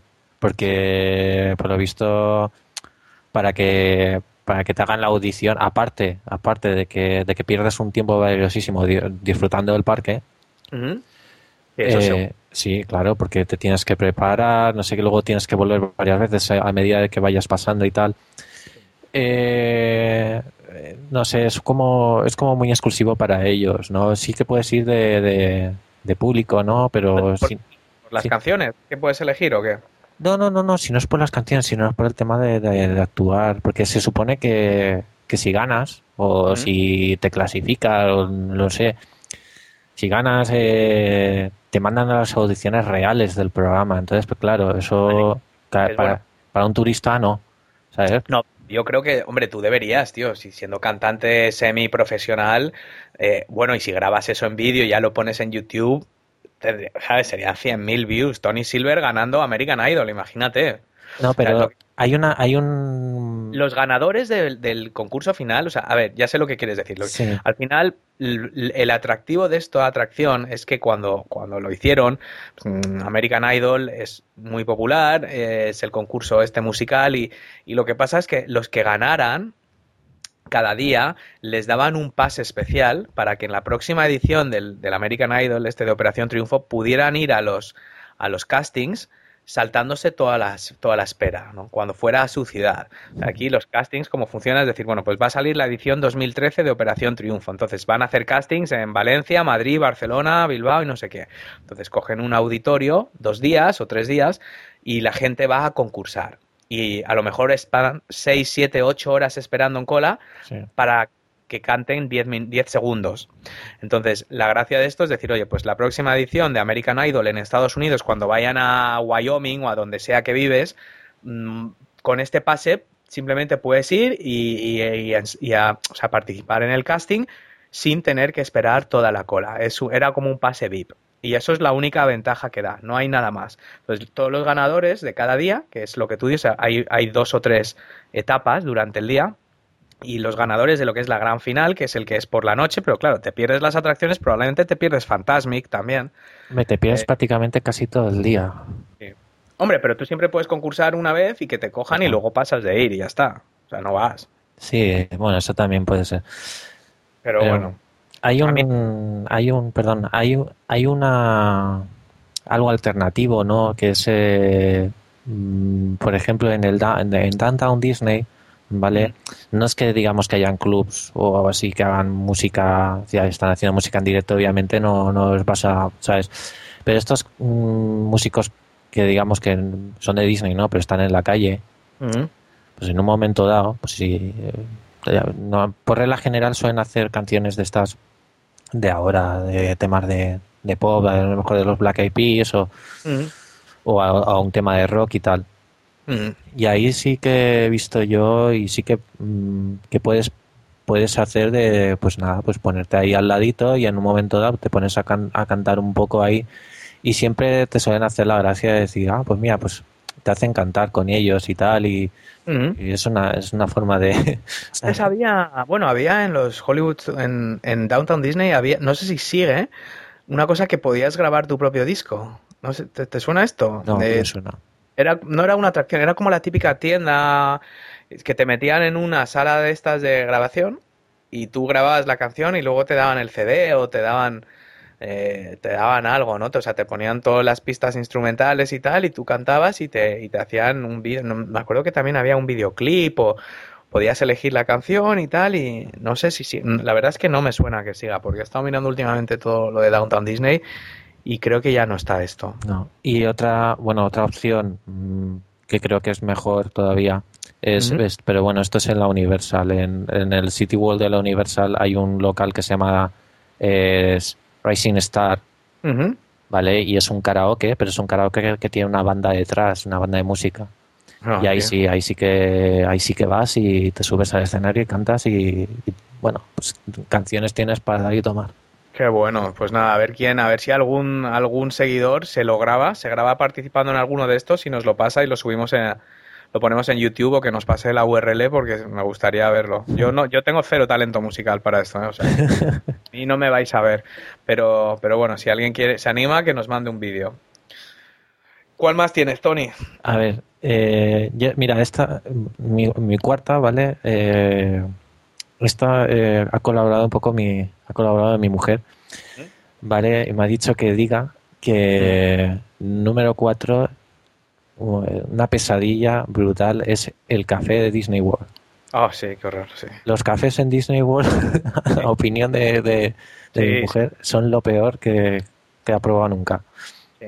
Sí, aparte, o sea, primero es que son malos, es el café de filtro americano. O sea, no, no está, no sé cómo lo hacen, pero es como decir, a ver, ¿en qué consiste un café? Pues esto, esto y esto, vale, pues vamos a hacer todo lo contrario. Vamos a hacer nosotros esto, esto y esto. O sea, es que parece que está hecho a posta, porque primero, luego, aparte del sabor, y que está aguado, mm, es que quema como sus muertos. O sea, yo me he quemado la lengua con los cafés esos, eh, y no sé qué, qué tienen esos vasos que quema durante como 40 minutos, el café arde, tío, yo no sé qué hacen.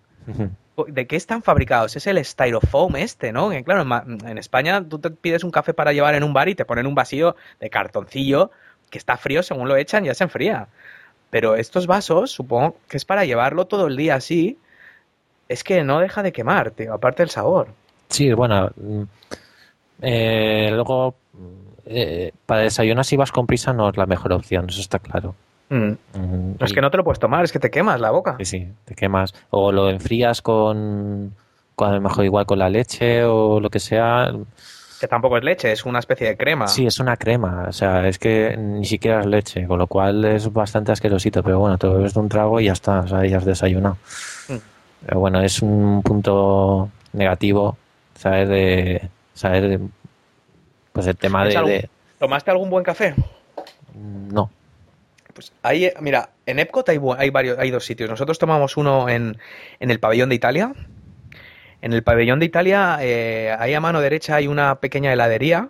sí, No me acuerdo si era una cafetería, o sea, sí, sí, sí, o, pero- o era un puesto con unas mesitas fuera. sí, sí, sí, perdona, sí, yo- no me lo tomé yo, se lo tomó mi mujer, ahí donde dices tú, y ahí sí que Ahí se tomó, porque- y además que fue, fue adrede ahí porque Mm. Porque, porque vamos, porque es el único sitio que se veía serio tema de Ahí ca- hay, ahí hay, en el pabellón, luego en el, en el Tangerine Café, en el pabellón de Marruecos, hay buen café también. Ahí hay un buen café, pero, o sea, mo- de verdad molido y, y con las semillas buenas y tal. El, café de Marruecos está- tiene mucho pozo y tal, o sea, es un, es un café un poco distinto, es como el café turco y esto, pero, pero está también bueno, ¿no? L- Ujú. En, o sea, en Epcot no vas a tener problemas. En Magic Kingdom, yo no recuerdo si en el Main Street Bakery, en el Main Street Bakery, eh, que es la pastelería esta que está en Main Street USA, ahí Sí. puedes, a lo mejor si tienes suerte, puedes encontrar un café de- decente ahí, ¿no? Sí, aunque la, sea un café de máquina, ¿sabes? Pero sí. En la zona del Boardwalk también tienes una pastelería eh, que no me acuerdo cómo se llama, eh, Boardwalk, el Boardwalk Bakery, que también tienen buen café. No hay muchos sitios, no hay muchos sitios, pero es verdad que, que de vez en cuando hay, hay alguno. Lo del café, desde luego, un tema de terror, ¿no? Yo, em, yo la siguiente que tengo, Tony, em, es Mission Space.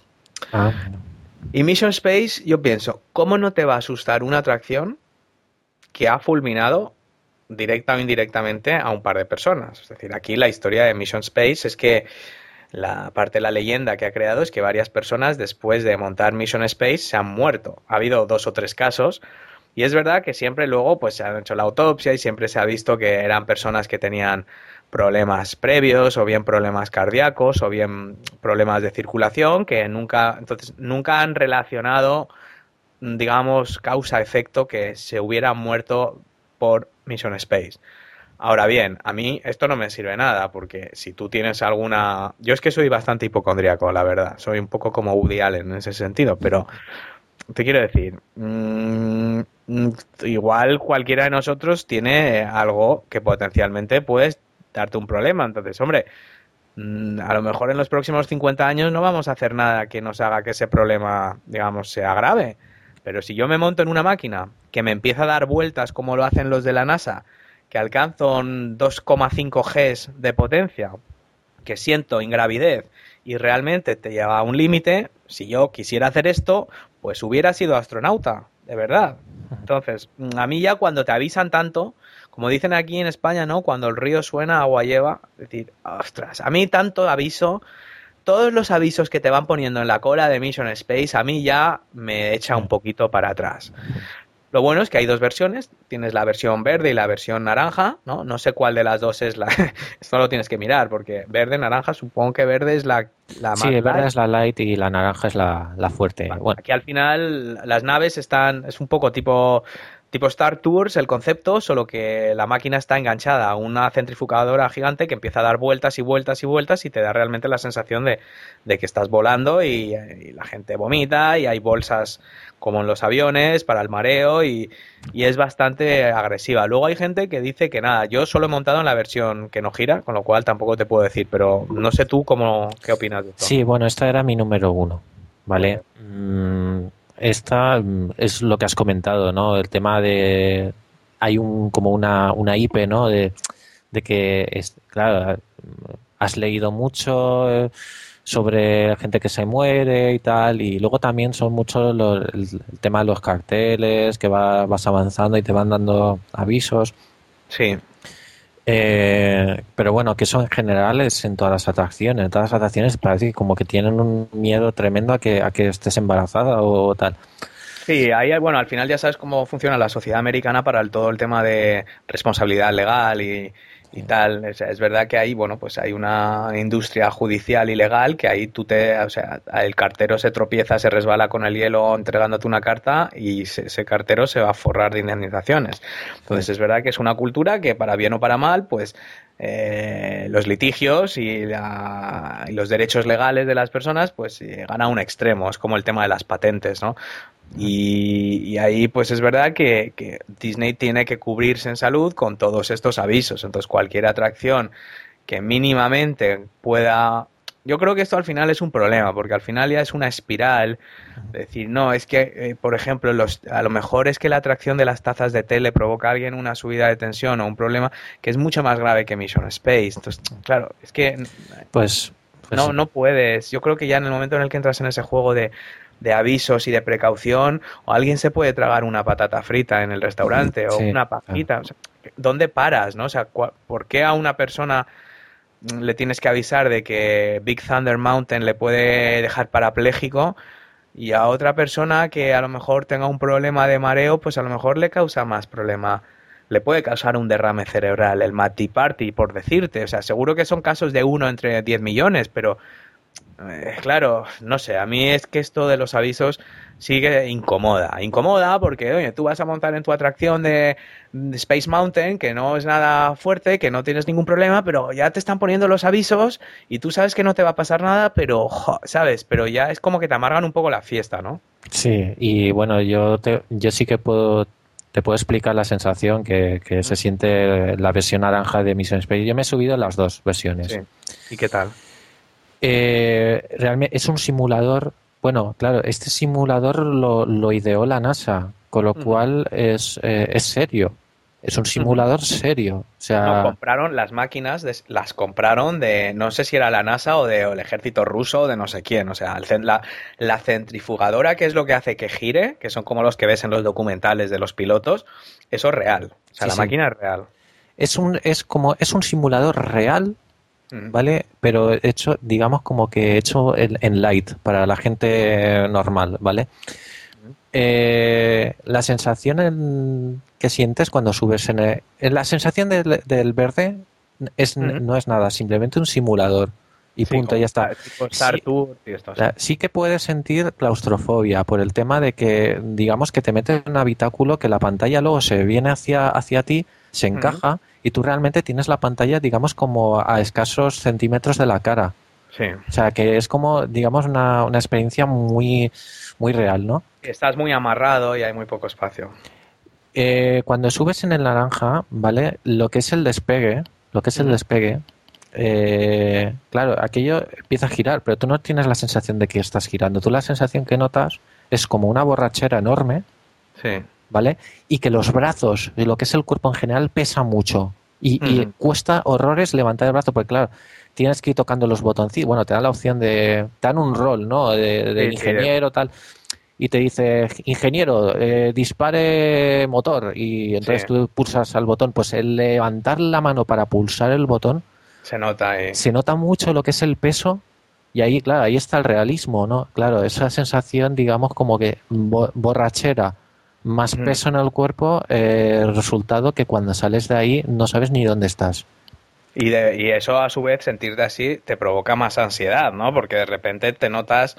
eh, o sea, eh, claro, yo creo que eso es, es en parte psicológico también. O sea, hay un efecto físico, pero cuando tú notas esa sensación de, de ingravidez, ¿no? De peso, de... Porque claro, luego entiendo que es cuando deja de girar, es cuando notas como que de repente otra vez no pesas Sí. nada. Que es, es- ahí es donde está la sensación. No es que no peses nada, sino que es que antes, cuando estás dando vueltas, pesas mucho más, porque tienes la gravedad multiplicada por los Gs de lo que estás haciendo. O sea, esto es un tema de física, ¿no? Sí, sí. Tú, cuanto te aumenta la velocidad, te aumenta el peso. Entonces, si tú estás dando vueltas a 80 kilómetros por hora, mm, pesas más. Sí, Eh, sí. Tu sensación de peso es mayor. Cuando de repente dejas de dar vueltas, es como si pesaras menos. Y es eso que la gente dice que sientes como si no hubiera gravedad, ¿no? Y Eh, luego cuando sales, Claro. Y o sea, pero cuando sales no te caes. No, o sea, no vas dando vueltas. Vamos a ver, cuando yo soy una persona que um, soy propenso a marearme en este tipo de cosas, ¿vale? Mm, vomitar no vomité, con No, lo cual no. eso es buena señal. Mm. Eh, lo que el truco está en centrar la mirada en el punto, en, el en la pantalla, no ponerte a mirar hacia los lados, hacia la gente, porque la gente normalmente lo que hace es para, por el mismo nerviosismo de, de, de- de estar ahí encajado y tal, pues empieza a mirar a los lados, al, al compañero que tiene al lado y tal, para sentirse un poco más a gusto, ¿no? Lo que tienes que hacer es mirar la pantalla, Sí, mirar de frente. mirar de frente y, y eso, aguantas lo que es la sensación de del despegue y luego cuando ya notas un poco más la libertad y tal, cuando bajas sí, obviamente es como si te hubieses subido a una montaña rusa, que vas un poquito como, uh, ¿sabes? Pero se te pasa. Ya, ya, ya, es curioso, ¿eh? es curioso.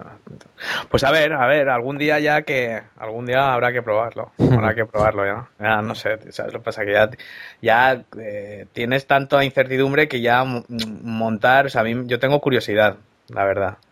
Tengo curiosidad, pero claro, de ahí a que, o sea, es que estar todo, o sea, no, es que no, es que, no sé, Tony, no lo veo, tío. no lo veo. Bueno, que ¿a quién le toca? Me, ya he perdido. me Ah, toca a mí, Te creo. toca a ti, sí. Sí. Eh, a ver, yo mi punto, bueno, em, he terminado con mi punto número uno, que era este. Sí, mi sorpresa. Eh, bueno, seguimos con, en teoría, lo que es mi número 3, ¿vale? Que es eh, el precio de las cosas que aparentemente, aparentemente son insignificantes. Por ejemplo, el Sí. precio de un llavero. Ya, ya. O sea, yo en, en- en- en Disney World, tú vas al Downtown Disney, entras en una tienda y tú vas, por ejemplo, Ujú. coges una camiseta, ¿vale? Y una camiseta, pues sí, pues a lo mejor la camiseta te cuesta 20, 20 o 30 dólares. ¿Vale? Y dices, vale, sí, es un precio razonable, pero por ejemplo, luego un llavero. Te cuesta 7 dólares. Y dices, ¿cómo Sí. puede ser que el llavero te cueste 7 dólares cuando la camiseta me ha costado 30? O eh, le- los CDs de música. Los CDs de música ahí están súper baratos, pero sin embargo, claro, luego vas a por un imán de la nevera y te cuesta 7 dólares. O un churro. hay, un capítulo, hay un capítulo de Los Simpson, ¿vale? Que sí, sí, es muy, muy gracioso. Además lo vi hace poco. Que, que se van a hacer una, una convención a, a Epcot, ¿no? Sí. Y al final del capítulo, eh, Homer, que, que- que se aburre mucho en Epcot, ¿no? Se aburre- y dice, vamos a ir a Disney World. Y sale la imagen que está saltando la valla de, Sí. del Magic Kingdom. Y sale Ah. la, la voz de Mickey Mouse diciéndole, apártese de la valla, apártese de la valla. y cuando salta la valla, eh, sale Homer que pide, llega a un puestecito, ¿no? Le pide un churro, dice, un churro, son 14 dólares. Y, ¿sabes? y digo, ouch, ¿sabes? ¿no? Sí. O sea, es como una, una crítica ¿no? eso, ¿no? Eh, es algo que no, que no logro entender, como que cosas así más que te, que te crees que te pueden costar mucho más dinero, te cuestan algo dentro de lo normal. Sí, luego, eh, como por ejemplo lo- las figuritas estas, ¿no? Lo de Haunted Mansion, y, o sea, son cosas que son caras, pero que luego no están en proporción No, no, tío. a todo lo demás, ¿no? Es decir, hombre, yo sé que si me voy a comprar una réplica de una escena de Haunted Mansion o del castillo, una figura de porcelana de no sé qué, pues yo sé que va a ser cara, pero más o menos cuesta lo que te esperas, no, no más. Sin embargo, es, luego es eso, que es un pin que te cuesta 7, 12, 14 dólares un pin. Sí, sí, que también... Que te- luego Sí, sí. que, que- que luego están fabricados en... O sea, que a mí muchos pins se me han caído porque luego tampoco encaja siempre bien. O sea, no es decir que esto esté fabricado en titanio y tal. No, es que luego es un pin de normal y corriente. Sí, sí. Bueno, de- que de todas formas, eh, luego esos objetos, por ejemplo, yo las figuritas, las, las típicas figuritas estas de Jim Shore, ¿vale? Que son réplicas, son, son estupendas. En la tienda de Art of Disney, ¿vale? Eh, de, de Downtown, vamos, las tienes. Hay de todos los precios, ¿no? Pero por la general, por menos de 100 dólares, poquitas. Mm. Eh, luego, eh, obviamente, vas a encontrar fuera de Disney, las vas a encontrar mucho más baratas. ¿sabes? Y eso es así. Pero claro, o sea, a mí lo que me llama la atención es eso, el tema de que un pin te cueste 3 dólares o que, o, ¿sabes? Bueno, tres y son, esos son los baratos, pero luego sabes que hay pins de varios colores, ¿no? O sea, que tienen un puntito que, en función de la gama, y cada, y, y o sea, tres dólares, es- yo creo que ya no va a haber muchos pins de tres dólares, ¿eh? O sea, que, que luego esos son los más sencillos, pero que es que luego es de eso para hacia arriba. Bueno, pues yo, Tony, eh, la última que tengo es eh, Rock and Roller Coaster. No sé si la tienes tú No. en- entre las tuyas y yo, bueno, pues es lo mismo que lo que he venido diciendo hasta ahora, ¿no? Yo estoy seguro que eh, no pasa nada y que no te va a pasar nada en esta atracción, pero es que yo, mm, yo siempre utilizo la misma excusa de que hay mucha cola. Mm, porque es que yo ya es psicológico, o sea, es acercarme a la cola, eh, ir por la zona de Sunset Boulevard y ya me dan como taquicardias. O sea, me, me empiezo a notar como si hu- hubiera corrido 200 metros, ¿no? O sea, es que pienso como que me va a dar un infarto en cualquier momento y empiezo a pensar, claro, imagínate que estoy sentado y de repente me empieza a doler el pecho y me empieza a... Es que, eh, eh, ¿sabes? Y me, me creo una película de, claro, imagínate si... Pero luego son 50 segundos, ¿no? 40 segundos. Es que no sé lo que dura lo que dura Rock and Roller Coaster, ¿no? Pero eh, a mí esto de, no, y es que eh, la aceleración es más rápida que la que experimentan los astronautas cuando salen a la Luna y decir, pero vamos a ver, ¿y eso qué tiene de mérito? El astronauta se, entrena 15 años para salir a esa velocidad. ¿Qué tiene de bueno que yo en una atracción de un parque de atracciones alcance la misma velocidad que un tío que lleva 15 años entrenándose? Que para mí eso no es una ventaja. O sea, ¿sabes? La gente, wow, Rock and Roller Coaster starring Aerosmith es increíble porque vas en una limusina y justo en la salida es que es como los astronautas. Digo, mira, pues ya está, no digas más. Para mí, eso no es ninguna ventaja. Háblame de que está muy bien tematizada, que los colores son muy bonitos, que vas a oscuras, que, que... No, pero a mí que me digas que lo más destacable de esta atracción es que haces algo que hace una persona que se está preparando 15 o 20 o 25 años, para mí no es un tema positivo. No sé tú, Tony, ¿cómo lo ves? Sí, bueno, es una atracción, a mí la- me, me gusta mucho, obviamente, porque me gusta la música y tal. Para mí es una de mis fijas, vamos, o sea, tengo que subir sí o sí.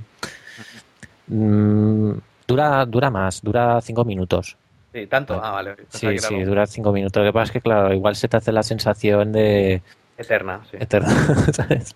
Pero luego ves los vídeos, los documentales de Disney y ves a niños de, de 8 años, ¿sabes? Les ves y ahí, jajaja, y con el padre y todos encantados de la vida. Y yo digo, Dios, pero qué irresponsable ese padre, por Dios, que Yes. le quiten la custodia. Sin embargo, yo eh, esta montaña rusa es una montaña rusa que yo, si, si tuviese hijos mm, y, y los tuviese que iniciar a una, a una coaster así más, más exigente, yo creo que sería por esta con la que empezaría.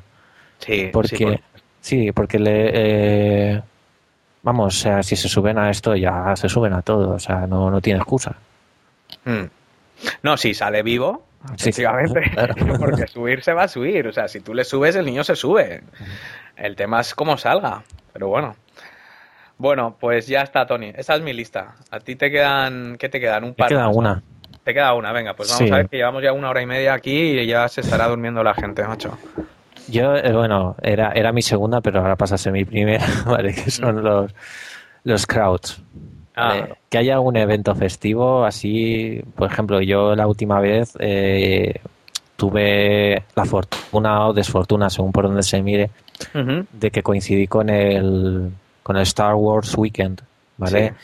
Y bueno, o sea, yo ha sido la vez que más gente he visto en un parque de atracciones y mm, casi que más gente he visto en cualquier parte de, o incluso en algún concierto. O sea, si en no los había nadie- estudios fuiste además, en los estudios, sí. Sí.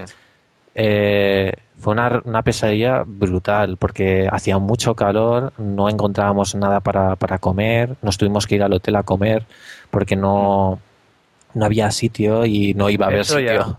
te destroza las vacaciones. O sea, te- el cansancio ese... Los crowds, tío, sí. Sí, tuve, tuve que hacer uso de todas las técnicas aprendidas en los foros, en todo, para, para poder disfrutar ese día. Sí. Y al final lo disfruté, hombre, sí. Lo, lo miro por el lado bueno y, y siempre puedo decir que estuve en ese sitio, ¿no? Estuve en ese momento. Eh, pero realmente es una. Bueno, en esos casos concretos una opción es cogerte el barco, cogerte el barco hacia la zona del boardwalk, si tienes park hopper, claro, y puedes entrar por la parte de atrás del el International Gateway, entras por la zona de los países de Epcot, que ahí hay dos o tres counter service muy buenos, pues el de Noruega, la patisserie de Francia, que es croissants y tal, pero también tienen sándwiches. sí. Eh, te puedes tomar algo ahí porque muchos de los pabellones tienen eh, counter service bastante buenos con temas étnicos y esto, o sea que, que no es la típica hamburguesa y normalmente Epcot es el bueno es el parque que mejor absorbe la gente, ¿no? Porque Sí. la gente es muy grande, está muy repartida, ¿no? Y, y está relativamente cerca de los estudios, incluso puedes ir andando, porque desde los estudios hasta el boardwalk pues, son 20 minutos andando. Entonces, eso es una buena, una buena cosa, pero los crowds es que es mortal, sí. Bueno, luego también por regla general, cuanto más gente hay en el parque, más problemas suele haber. Eh, yo he tenido un poco de mala suerte porque eh, por este mismo motivo, ¿sabes? Por ejemplo, bueno, la, la gente siempre quiere ser la primera en todo, ¿vale? Y, y, y el- el- una, una cosa que me pasó a mí, por ejemplo, en el Magic Kingdom, eh, viendo la cabalgata de, de ele- Electrical Ma- Magic Sí. Electrical Parade, yo llevaba mucho tiempo queriendo ver la cabalgata. Esta, Sí. porque fue la primera que vi cuando era niño, no la volvieron a hacer, la, han vuelto a hacer este Sí, año. Es mi favorita, sí, sí. Y, y lo que hice fue mm, que, bueno, que esto también os lo puede eh, apuntaos también, porque el- eh, un sitio muy bueno para, para ver la cabalgata no es ponerse en el borde Ujú. una hora antes, sino algo que la gente no hace es ponerse detrás de una papelera. Sí. Tú te pones detrás de la papelera, delante de nadie, no, delante de ti no se va a poner nadie. Porque si se pone alguien, el cast member lo va a echar. Porque Ya, la ya, papelera está justo en el borde. Entonces tú te pones detrás y tienes un, un- tienes un espacio en el cual puedes dejar la mochila ahí o dejar a tu niño sentado encima de la papelera. ¿Te, Entonces, te dejan sentar, sentar a la gente encima de la papelera? Eh, bueno, si es un niño pequeño, yo creo que no le, va, no van a poner ningún problema. De hecho, yo planteé ahí el trípode, ¿sabes? Lo hice así un poquito más en pequeño, lo planteé ahí para poder, para poder grabar la cabalgata y verla tranquilamente. Pero que lo que ocurrió fue en un momentito Mm. de despiste, eh, llegó una señora y se y me quitó el sitio se puso ahí Ya. tal con lo cual yo amablemente ¿sabes? le pedí que, que, que llevaba ahí un 40 minutos que. Sabes que me hiciera el favor bueno pues eh, intentó agredir a, a mi mujer Joder, macho. sí sí tuvo que venir la, la familia a llevársela porque claro no tenía razón o sea Ya, tuvo ya, que venir la familia a llevársela y la señora estaba fuera de sí o sea normalmente cuando hay mucha gente Es verdad, que la gente Eh, ya pierde los, los sí. nervios, sí, eso es normal, sí. O sea, cuanta más gente hay, mm, menos, menos mola. Pues eh, yo creo que has acertado de pleno, yo no lo había pensado, la verdad, pero es lo peor. Y yo, vamos, toda la gente que ha tenido una mala experiencia, tanto en Disney World como en Disneyland, la gente o vecinos que hayan venido y me han dicho que qué horror, qué tal. eh, Tienes total razón. El principal, o sea, todos los problemas derivan de los crowds. Mm, Es el tema, porque luego tú puedes conocer más o menos, o perderte más cosas, o leer más o menos. Esto ya lo hemos hablado antes, pues depende un poco de cada uno y de, del nivel de profundidad. Estos son como las capas de una cebolla, ¿no? Tú, tienes una- tú puedes disfrutar perfectamente de los parques como disfrutábamos nosotros de pequeños sin tener ni idea y puedes disfrutar igual después de haberte leído 25 libros, ¿no? Son cosas distintas o distintas capas de esa cebolla las que vas a ver, ¿no? Pero con gente no vas a disfrutar de ninguna de las capas de la cebolla, porque, o sea, ya desde que comprarte unas palomitas va a ser una pesadilla, hasta eh, dos horas de cola, y yo creo que es verdad que Hombre, esto siempre con un poco de información, informándote y los touring plans y, y un poco con un poco de previsión sí que puedes en gran medida vencerlo o aprovechar tu viaje aunque vayas en una época de crowds, pero sin duda lo mejor que puedes hacer es de verdad evitar un momento de temporada alta, ¿no? Evitar los fines de semana americanos, escogerte un calendario de festivos de Estados Unidos y evitar el President's Day, el Labor Day, el 4 de julio, sobre todo Navidad y Nochebuena, los meses de verano desde julio, digamos, julio y primera quincena de agosto, o segunda parte de junio y, y, todo julio, que es cuando todo el mundo tiene ahí vacaciones, universidades, colegios, porque es que es otro.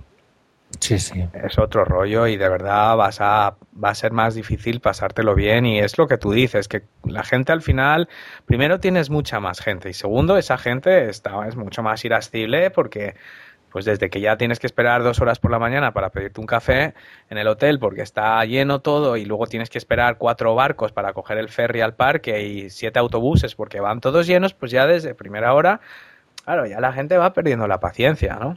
Sí. Es que básicamente es por eso, o sea, es lo que lo que pasó, lo que pasó en ese momento dado que mira que por suerte la cosa no fue a más porque claro la familia su familia iba claro era una señora mayor iba toda la familia detrás menos mal que la familia tuvo la, la decencia de, de, darme a mí la razón Ya, ya, pero ya. vamos o sea es que aquello fue fragante es que no es que me estuviera quitando el sitio a mí Mm. es que yo o sea yo yo tenía sitio al lado tenía una había una chica argentina que también tenía los, los dos chiquillos Mm. si me echaba a mí, echaba a los dos chiquillos también. Ya, ya. ¿Sabes? Que es un poco más, más grave, ¿no? O sea, que me echen Ya. a mí, bueno, yo mido casi dos metros, o sea. Mm. Sí vale, que lo pues vas no a ver igual, pero bueno. Pero. Pero que echen a los chiquillos y tal, pues. Pero desgraciadamente, mira, eso pasa. Cuanto más gente hay, más, más riesgo a encontrarte con gente de ese tipo. Ujú. Bueno, Tony, pues yo creo que ya hemos cubierto todo. Es curioso porque estoy viendo la lista y hemos hecho un especial de Halloween y no hemos hablado de Haunted Mansion, pero yo creo que ya después de una hora y media, Haunted Mansion se merece quizás un podcast específico solo para hablar de Haunted Mansion, ¿no? Sí. Entonces, no sé si quieres aprovechar, Tony, para, no sé, promocionar algo, ya que hacemos el programa gratis, tío, pues si, tu, tu canal de vídeos, cómo va, tu blog ese que, que tenías pendiente de tu viaje, como si hay algo que quieras.